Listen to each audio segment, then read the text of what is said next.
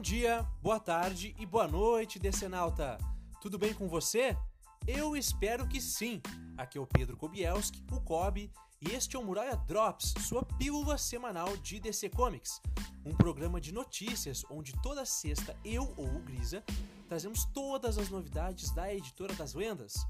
Só temos uma regra: 10 minutos ou o seu dinheiro de volta. Dito isso, bora pro conteúdo que a pauta tá cheia.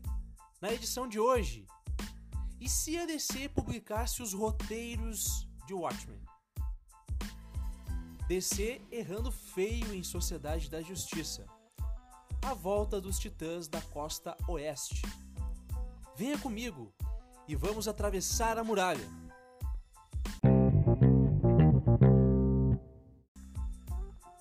Erro feio no TPB de Sociedade da Justiça. É, meus amigos, não é só no Brasil que temos erros editoriais grotescos. Recentemente, a DC passou a republicar os TPBs, ou encadernados, como chamamos por aqui, né? Da Sociedade da Justiça de Geoff Jones. Acontece que o site americano Bleeding Cool, sempre eles, percebeu um erro grotesco na edição 5, que traz o crossover Reino Sombrio, aquele em que o Adão Negro promove um golpe de Estado para derrubar o governo corrupto de Kandak sua terra natal. Bom, vamos lá. Primeiro, a ordem das histórias foi trocada de maneira incompreensível. A DC simplesmente inverteu a ordem de duas sequências. Colocou o Gavião Negro 24 na frente do 23 e Sociedade da Justiça 58 na frente do 57. Ou seja, alteraram a ordem de duas histórias diferentes. E não, essa não é a ordem de leitura correta não, tá? Além disso, tivemos um caso ainda mais absurdo, em que a editora alterou de propósito o sentido de uma história. Aí fica difícil, né? O final do Homem-Hora em Gavião Negro 25 é um cliffhanger bem forte. Acontece que o Homem-Hora original, Rex Tyler, voltou à do tempo normal, trocando de lugar com seu filho, Rick Tyler, na, na boia de, de, do tempo que ele estava antes, né? Graças às consequências dos eventos lá da saga Zero Hora. Acontece temos um diálogo nessa cena onde Rex se pergunta onde está o seu filho. E esse diálogo foi simplesmente retirado. É difícil saber o motivo para isso, mas pode ser que tenha a ver com o fato de você não querer deixar o público esperando muito tempo por essa resposta, já que a próxima edição deve demorar ainda para sair. Mas ainda assim é bem complicado mudar o sentido original de uma história já publicada por mandates editoriais, certo? Agora que o Cool apontou esse erro, né? Vamos aguardar cenas dos próximos capítulos e ver se a DC vai tomar alguma atitude em relação a isso. As Titãs da Costa Oeste estão de volta. Essa é só para os nerds de 40 anos ou mais, ou, como vocês já sabem, os leitores de Tex. Essa semana tivemos o lançamento de DC's Legion of Bloom, uma HQ one shot para comemorar a chegada da primavera no hemisfério norte. Entre histórias do Besouro Azul e até do Homem Florônico, tivemos uma pequena historinha escrita por Kevin Scott, com traço do Atagun Ian, arte final do Marco Morales e cores do estúdio Hi-Fi. Nela, temos uma pequena aventura de três heroínas, a Abelha, a Columba e a Labareda, enfrentando a vilã Abelha Rainha. Acontece que tivemos nessa HQ a sugestão da volta dos Titãs, ou das Titãs, né, da Costa Oeste. Para quem não sabe do que se trata, os Titãs da, Co da Costa Oeste eram basicamente uma extensão dos Titãs originais, só que com sede em Los Angeles e não na Torre Titã, que teve participações nos quadrinhos da DC entre 1977 e 1990. Esse quadrinho é mais uma brincadeirinha com a existência do grupo, mas a verdade é que ele deixa em aberto né, o retorno dos Titãs da Costa Oeste. Será que com o retorno triunfal dos Titãs nas mãos de Tom Taylor e Nicole Scott, podemos ter, quem sabe, umas historinhas backup do grupo? Veremos. Outra coisa que chama a atenção desse one-shot Legend of Bloom é o primeiro trabalho do brasileiro Vitor Cafag com a DC. Ele ilustra e colore uma pequena história do Capitão Cenoura, roteirizada por Calvin Kazuki.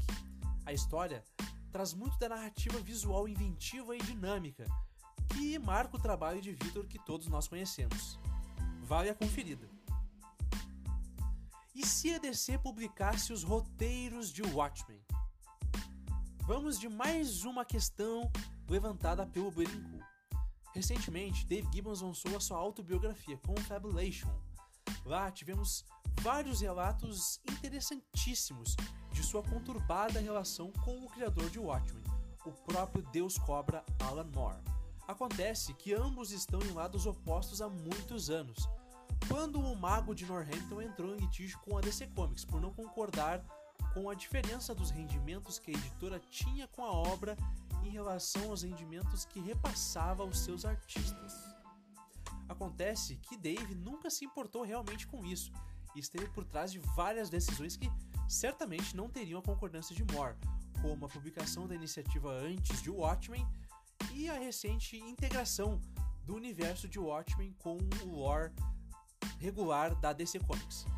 É sabido por muitos que Alan Moore abriu mão de qualquer remuneração vinda desses produtos derivados e que os direitos de Watchmen continuam atrelados à DC Comics e ao Dave Gibbons. A novidade disso tudo é que Gibbons, em sua turnê de divulgação da autobiografia, acabou revelando algo muito importante.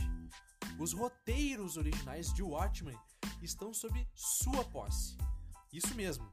Os roteiros originais daquela que é considerada a maior obra de histórias em quadrinhos de todos os tempos estão com Dave Gibbons, que possui um largo histórico de colaboração com a DC Comics. Nesse caso, fica difícil não se perguntar: e se? E se a DC publicasse esses roteiros? Se a DC publicasse uma mega edição especial de Watchmen com os roteiros sendo comparados ali às ilustrações do Dave Gibbons? Certamente venderia um pouquinho, né? Bom, tudo que temos que fazer e que podemos fazer é esperar.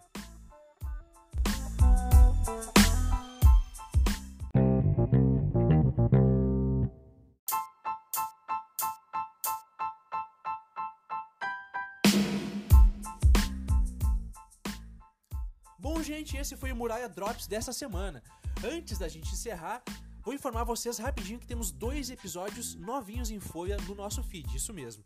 Então eu estou convidando vocês a ouvirem Muralha da Fonte 5 com a primeira parte da nossa conversa sobre a Crise Sombria, a saga cósmica do Joshua Williamson e do Daniel Samperi, e o Muralha Retro 2, um baita papo sobre Mulher Maravilha Riqueteia, esse grande clássico do Greg Hooker e do J.G. Jones.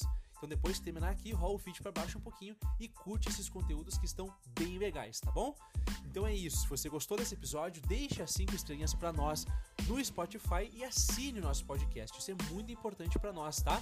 Enquanto isso, fale para os seus amigos e inimigos nos ouvirem. Estamos no Anchor, Spotify, Google Podcasts, Deezer, Apple Podcasts e tudo mais o que tiver por aí.